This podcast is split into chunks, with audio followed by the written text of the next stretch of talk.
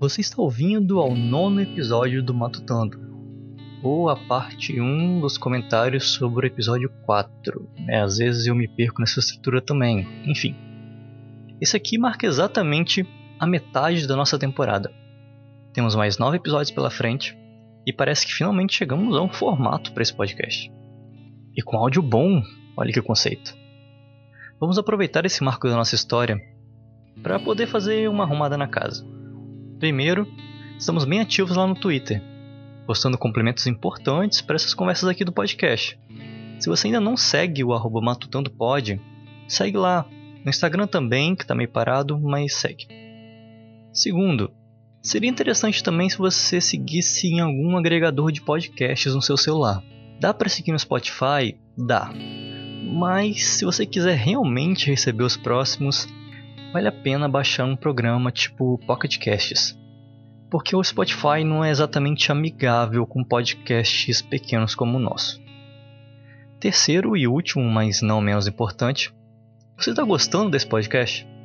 Se sim, a gente vai fazer aquele pedido descarado. Indique o Matutando para um amigo ou dois amigos, porque afinal a gente coloca todo o nosso coração nesses programas e quanto mais gente ouvindo, mais felizinho a gente fica. Se você não está gostando do programa, bom, você pode falar com a gente no Twitter o que está faltando para a gente ter um programa top, ou então. Let it go.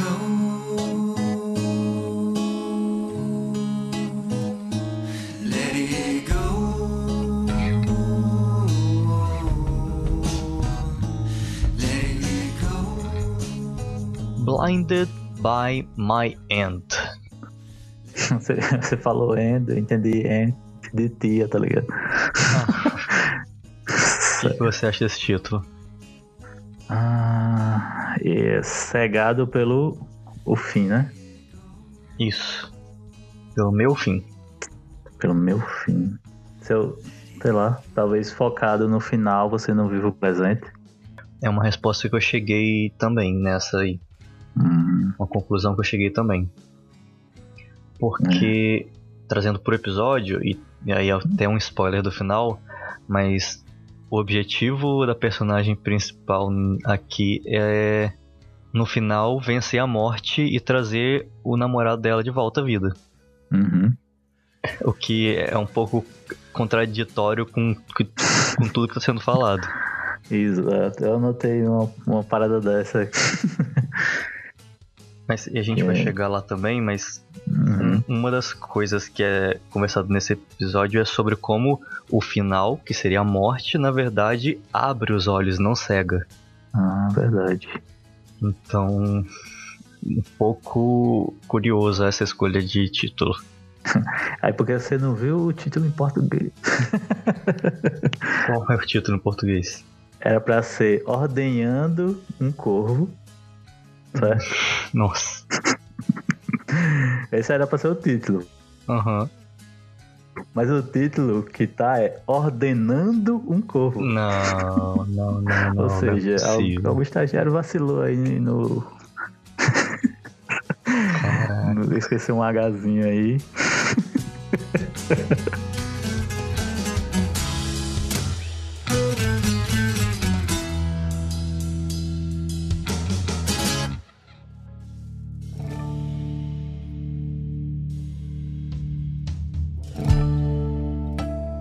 Que eu leia a sinopse aqui da Netflix?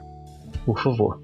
Clancy vai parar num planeta medieval por engano, onde se junta a Milady Trudy na missão para vingar a morte de seu amor, com Trudy Goodman. Então vamos começar do começo com o Clancy fora da simulação. Ele Uhum. acorda né, na rede dele. Uma coisa legal, né? Que ele dorme em rede.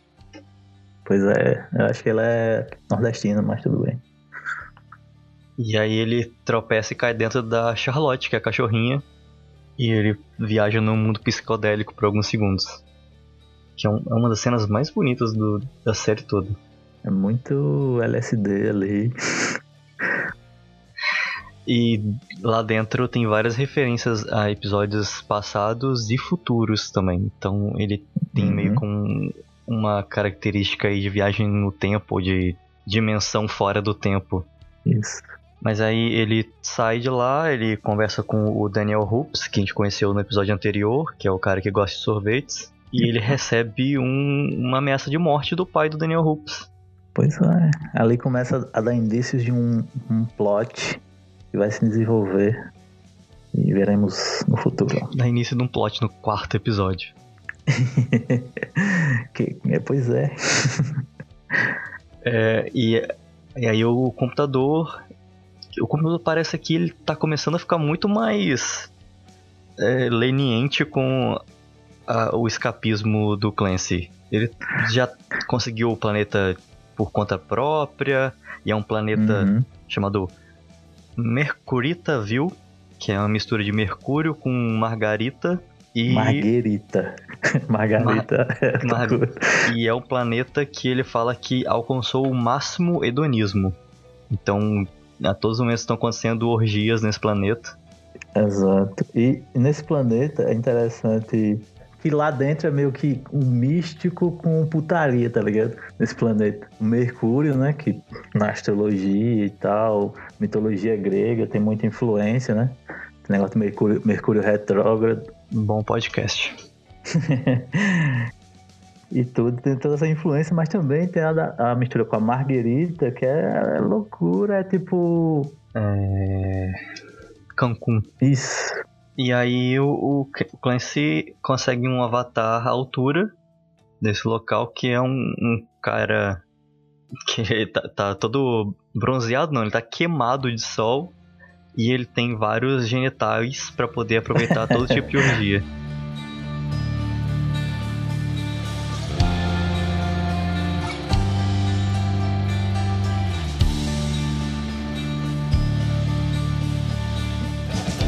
É que o computador fala que todo mundo lá alcançou a harmonia máxima, né?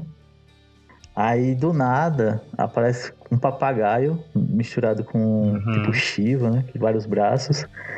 E é interessante que ele, a única coisa que ele fala é tipo Namastex, que é a que parada é que é usada no episódio 2, que é a anestesia usada para Antes de levar os animais pro abate, né? Isso.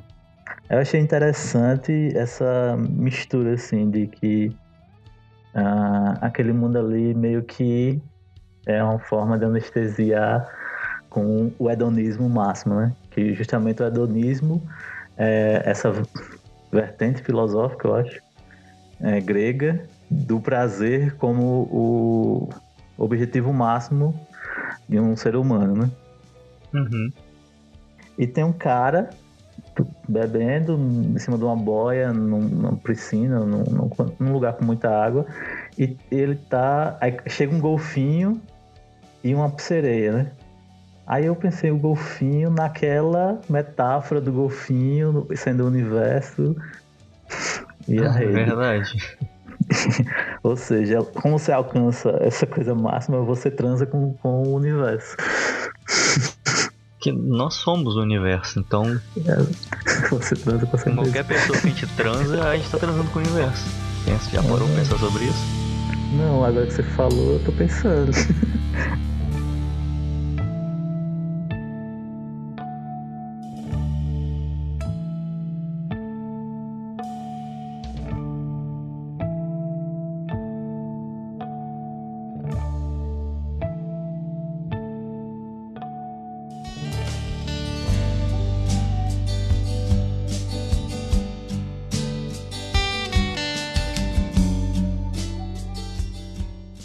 Mas acho interessante porque justamente ele é desviado, os gatos do, do episódio anterior desviam ele do paraíso para um planeta que aparentemente é infernal.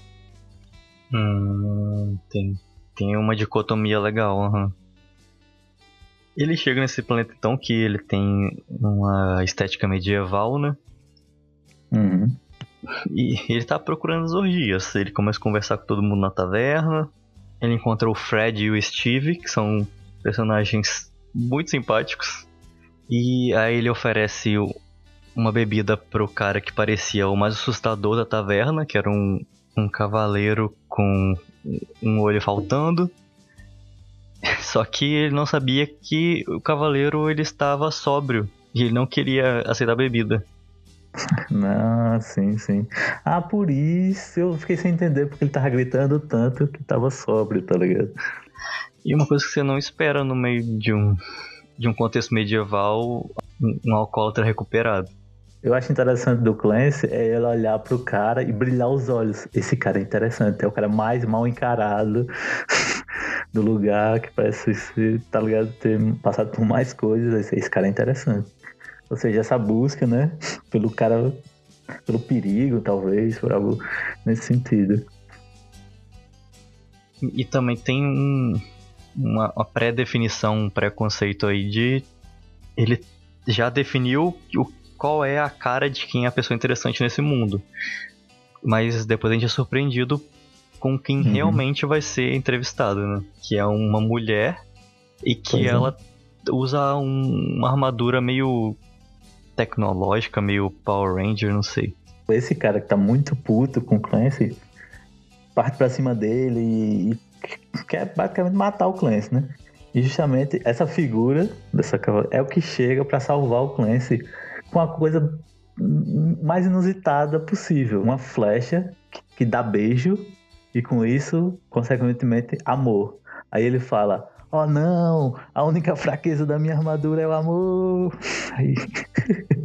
Ou seja, naquele mundo bizarro, cruel, o amor é, tipo assim, tão impensado. Tipo assim, o cara vai pensar: ah, não, ninguém vai usar o amor para derrotar essa super fodona armadura, tá ligado? O amor é a fraqueza de muita gente no nosso mundo também que tem uma masculinidade um pouco frágil. pois é, né, rapaz? Você vai ver.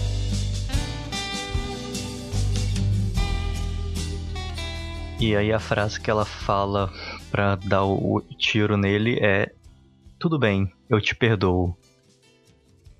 É, e essa aí é o gancho que, ele, que o, o Clancy pega para o começo da entrevista realmente com a Trudy Goodman. Exato. Então, para falar sobre ela, a Trudy Goodman, ela é PhD em psicoterapia e uma especialista em meditação. Ela é uma referência nos Estados Unidos para esse tema de mindfulness, de, de um tipo específico de meditação que eu acabei não anotando aqui o nome, mas é uma meditação voltada ao chamado insight dentro do budismo. Hum, é um termo bem, muito usado na psicologia, eu acho. Eu acho, eu acho, né? Tipo assim, é o, o indivíduo perceber por ele mesmo, tá ligado? Uhum. Mas então aí dentro desse tema da, do eu te perdoo, eles começam a falar sobre o quão difícil é perdoar. E aí o, o, o Clancy fica, caramba, como que você conseguiu? Foi muito foda você perdoando ele. E aí entra as primeiras falas da entrevista que a Trudy diz que a gente não precisa perdoar o nosso inimigo. A gente só precisa não ficar obcecado por ele a vida toda. É meio que assim, o, perdão é meio que libertar o seu coração, seu próprio coração, de remorso, mágoa. Aí ela fala até que o perdão é complicado. O, o perdão não acontece no outro, né? Ele acontece em você. Isso.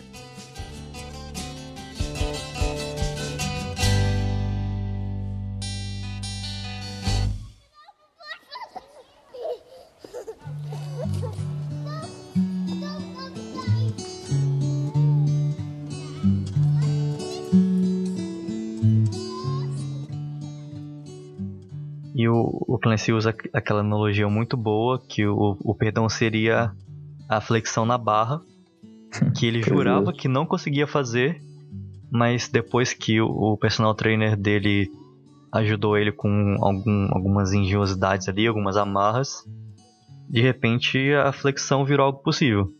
Aí entra nessa questão do, do apoio, né? Aí ela começa a falar essa questão do apoio, suporte.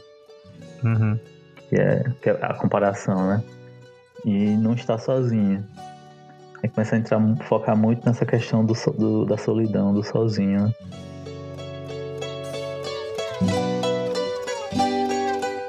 Aqui, inclusive, a Trude cita um, uma coisa bem do mundo externo que ela fala que foi por isso que ela fundou o Insight LA. Ela começou tipo, esse, esse, esse grupo com duas pessoas. Uhum. E tipo, que era justamente pra ela não se sentir sozinha. E essas duas pessoas, ela fala que são aqueles dois caras legais do que estavam no bar, né? Sim. O Fred e o Steve. Isso. É muito legal achar o Steve, que é só assoviando.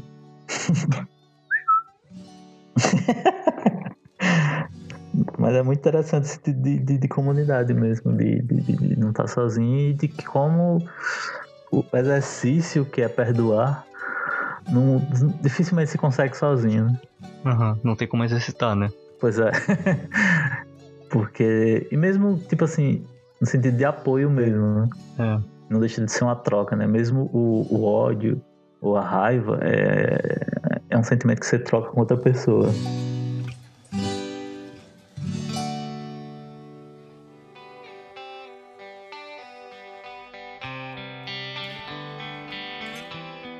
É, enquanto eles estão falando isso, só voltando um pouco pro, pra historinha do episódio.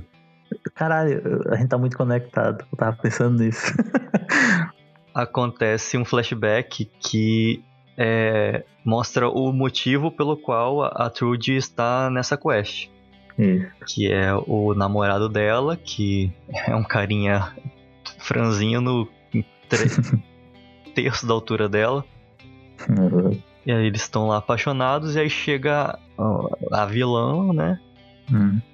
A vilã ou o vilão? o, o vilão é. Esse episódio tem muito desse queer. Essa estética queer em alguns personagens. Tanto na vilã, alguns personagens do, da taverna, e também tem. Logo um pouco depois disso, eles estão entrando na floresta. E tem um. Tipo uns fantasmas que eles ficam. Honey money, honey money. Isso. Aí o Clancy até diz, eu dou honey pra eles. Ela diz, você não dá nada pra eles.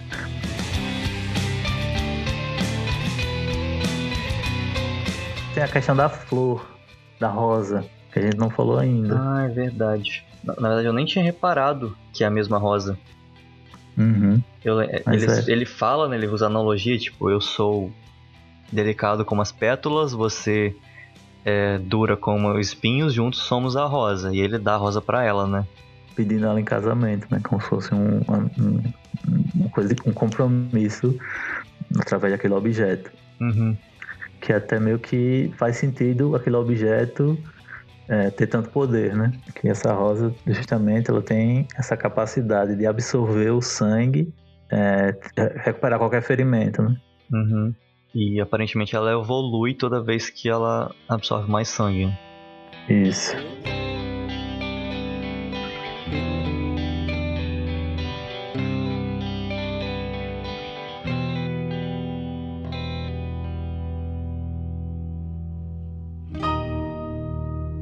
Aí o Clancy ele traz um questionamento para ela que seria ok, é, é ótimo você ter outras pessoas para te ouvir, para conversar, mas e as pessoas que são sozinhas e não tem ninguém? O ouvinte que ele não tem, ou então ele tem alguém, mas essa pessoa não ouve de verdade. O que fazer? Exato. E assim, ela tem uma visão muito otimista, muito bonita de de falar que, bom, se você é sozinho, existem outras pessoas sozinhas. Você sabe o que, que é estar sozinho. Exato. Então, vocês têm algo pelo que se conectar. É interessante, assim, a solidão e o compartilhamento da solidão. Ou seja, se torna algo até paradoxal. Eu tô sozinho, mas encontrando outro sozinho, é, nós se tornamos mais. Tá ligado? e, mas se for só aquilo, a, a, conexão entre elas só for a solidão, se elas encontrar a outra pessoa, ela não tá mais sozinha, ou seja, perdeu a conexão. Paradoxo interessante. É igual o caso do, dos incel, você sabe a história do grupo dos incel, como começou? Não. Era uma comunidade, foi criada por uma mulher, debatiam na internet, né, o, o fato deles serem involuntariamente celibatários, ou seja, eles queriam fazer sexo, mas eles achavam que o mundo era injusto e não dava essa oportunidade para eles. Aqueles que acabavam descobrindo que não era involuntário esse celibato, que na verdade eles estavam se auto-sabotando, saíam da comunidade. Então só sobrou lá dentro os piores, os mais excluídos possíveis. E aí é o que é hoje o Incel. Só o chorume, né? Pois é. Mas, mas e aí, justamente o que, que ela fala é que é preciso dar a oportunidade também de se encontrar. Não basta você ser sozinho. Isso. É, é uma coisa meio. Se você construir, eles virão.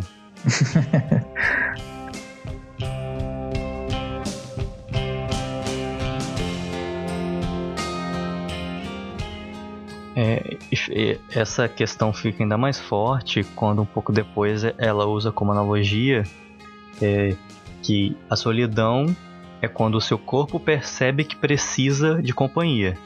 Da mesma forma, quando o seu corpo sabe que precisa de alimento, ele sente fome. Então, tem até aquela questão da pirâmide de Maslow, né? Que, o, o que, que é a necessidade que vem primeiro? Assim, o que é mais importante é individual e, e muito contextual. Tipo assim, vai variar sempre de onde você tá, como você tá, e aquilo vai ser o mais importante para você. Ou seja, quem tá sozinho, o mais importante é ter companhia. Quem tá com fome, o mais importante é se alimentar. Quem tá com sono, muito sono, o mais importante na vida é dormir, né? Ou seja,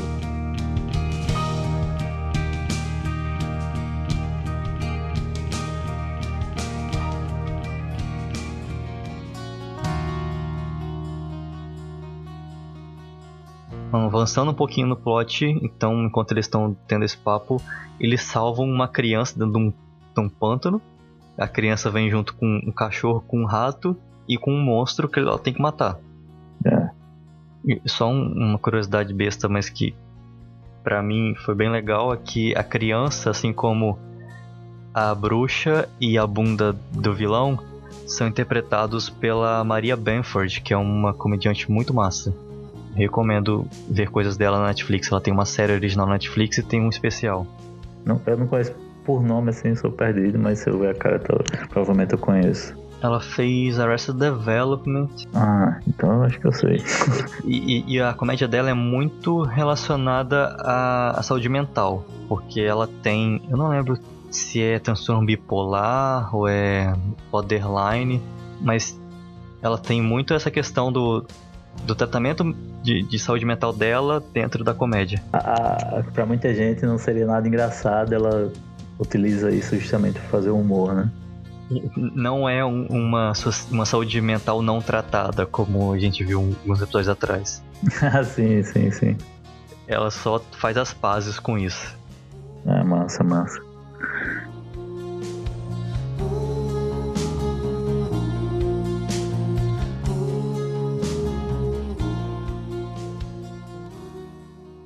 uma, um dos aspectos do você ter companhia é ouvir. Sim, E ouvir é algo muito difícil. Isso é uma coisa que a gente debate desde antes do primeiro episódio, né? Pois é. De como a gente luta para ouvir um ao outro e não ficar pensando no que vai falar a seguir. É meio que isso que deu, deu a ideia do, do, do podcast em geral, né? É toda uhum. essa questão do ouvir. Eu, ele dá um exemplo da, da, vida do Duncan, como ele encheu a, a, os ouvidos de um cara numa balada falando sobre sintetizadores e. Uhum. E como ele só queria falar, falar, falar, falar. E, e ela fala: Nossa, eu aposto que esse cara só queria fugir dali. Aí ele fala: Eu só queria fugir dali de mim mesmo. e aí ele fala que, tipo, pouco tempo depois, aquele cara é, morreu num acidente de carro. E ele fica, tipo, as últimas coisas que ele ouviu foi um cara enchendo o saco dele. É, e ele, ele falou que se ele soubesse que o cara ia morrer em seguida, ele não faria isso, porque ele não merecia ouvir aquilo. Justamente por esse papo do Klein sobre isso, ela fala que, tipo, que não abraçamos a nossa mortalidade se a gente pensasse mais sobre isso, a gente teria, sei lá, menos conversas que não, não levam a nada. A gente aproveitaria mais aquele tempo para falar coisas realmente que teria significado, né? E que pessoas que estão à beira da morte falta uma frase, uma frase que é clichê, mas que ela quer, realmente quer dizer aquilo, é que no momento que ela soube da sua morte, ela aproveitou a vida como nunca. Uhum. Eu, eu anotei aqui uma frase do, da entrevista original, que a Trudy fala que a gente vê a morte todo dia, mas ainda assim a gente acredita que não vai morrer. É, bizarro, é, é bizarro né? Tipo, a gente achar que vai ter todo o tempo do mundo e sempre tá adiando coisas, falar para pessoas que, que ama, ou fazer as pazes com a pessoa, até voltando pro sentido de perdoar, né? que tipo, a gente ficou tipicunha às vezes com bobagem com alguma pessoa e perdeu tempos preciosos com aquela pessoa que você é, queria passar, mas que foi tão mesquinho nos seus sentimentos que guardou aquilo e nunca mais vai poder é, compartilhar aqueles sentimentos de novo com aquela pessoa.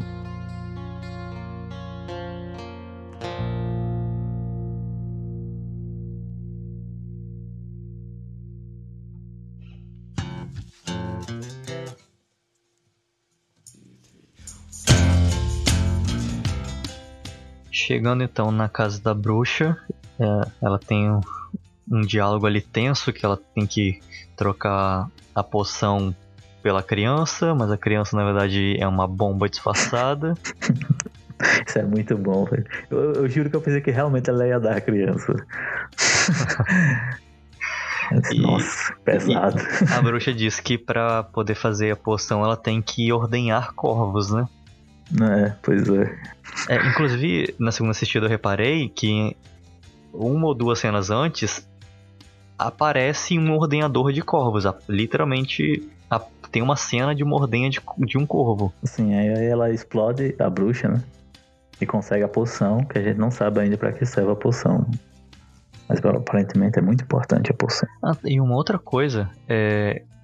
no final do episódio sempre aparece a marca das produtoras, né? E a uhum. Oatmeal Maiden, é, a marca dela é um corvo com tetas. Sério? Uhum. Inclusive, é, eu vi no Reddit essa semana que o som que toca quando essa logo aparece é um espectrograma que dá para gerar uma imagem com esse som. Uou! Só que pela imagem que eu vi, ela é meio borrada. Aparentemente é a foto de um bebê, mas ela não dá para reconhecer direitinho o que, que é. A gente acho que absorveu, sei lá, 90%, só absorveu 30%, tá ligado? Uhum.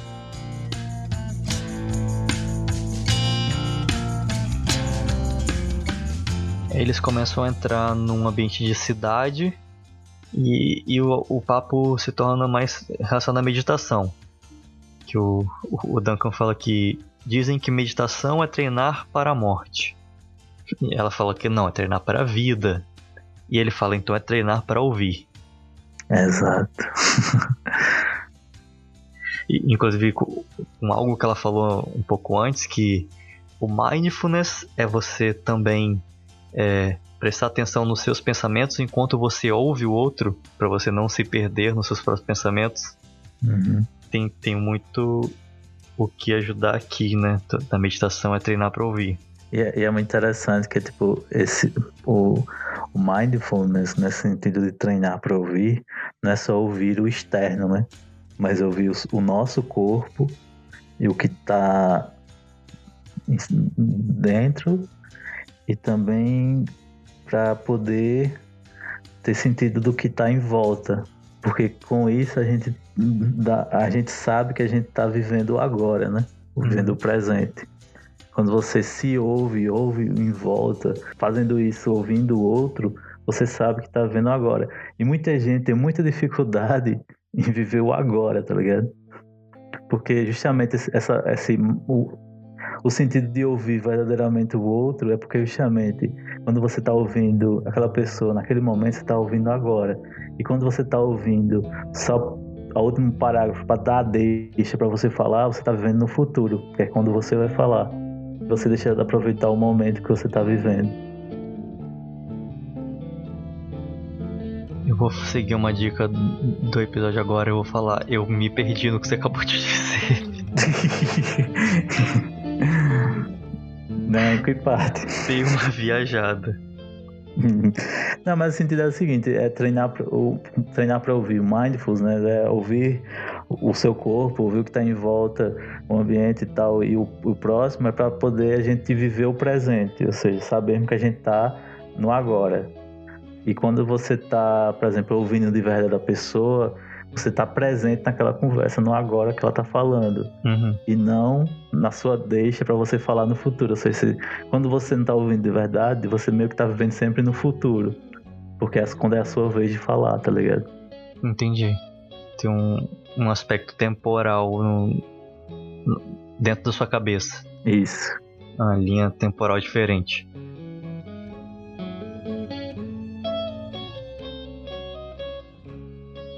Na mesma medida, a gente pode falar também de não viver no passado, que volta lá pro começo do episódio sobre o perdão. Que se você não consegue perdoar, você remoe o passado e você se prende a ele. Exato. Porque justamente nesse negócio de, de voltar pro passado e remoer ele, é que a gente volta pra quest que ela tá. Porque do, tipo, ela quer se vingar daquele vilão que matou o namorado dela, mas no começo justamente ela fala essa questão do perdão é não viver é, é, pelo outro, né? Tipo assim, não se torna escravo do outro, do seu inimigo. Mas toda a quest que ela tá, ela tá escrava da vingança que ela quer contra o príncipe Rocambole. Uhum. E isso é meio, tipo assim, falou tudo isso durante o episódio, essa parada toda e tudo, mas você não tá vivendo aquilo. Isso é muito que acontece com, com muita gente, que é só falar e não viver o que tá falando, tá ligado?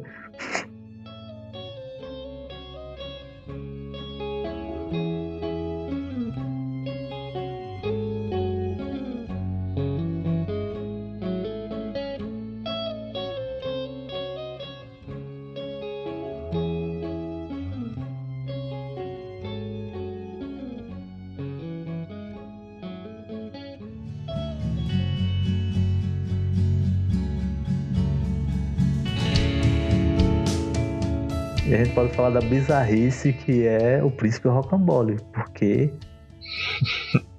Ele fala, Trude, você é cheia de surpresas, igual minha bunda.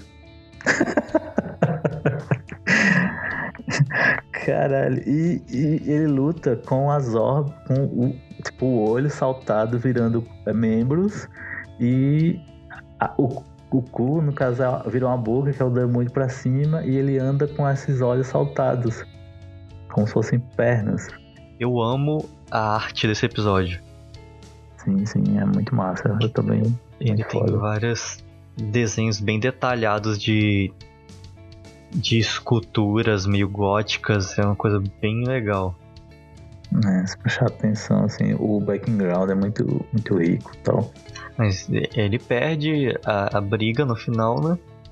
Uhum. E aí ela recupera o, o namorado dela dentro da bunda do príncipe e é, consegue reviver ele com uma poção que ela roubou da bruxa.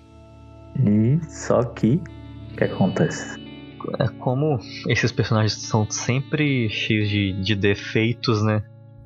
Isso é uma constante na série. Acaba que nenhum tem um final feliz. É, normalmente é a destruição do planeta, final, né?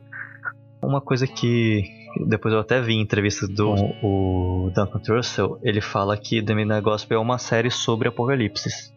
É sobre mundos que estão acabando. Sim, sim, faz sentido. Total sentido. Porque, e ele fala, inclusive, que nesse momento é bem propício lançar essa série porque a gente tá no meio de um.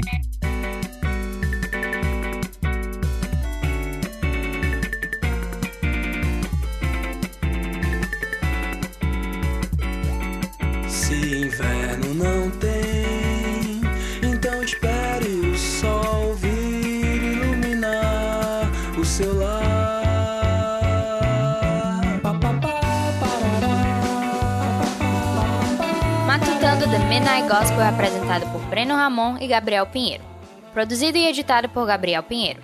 Músicas da trilha sonora distribuídas por Creative Commons. Música instrumental por Andy D. Cohen. Música dos créditos por Mombojó. Voltamos na semana que vem com uma continuação dessa conversa, mas dessa vez por uma perspectiva mais pessoal.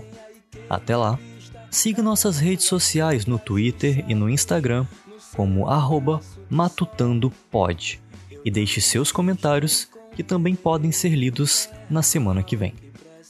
Procure no Spotify onde quer que você ouve podcast por Matutando The Midnight Gospel. Que não há, não há que encontrar um terral que precede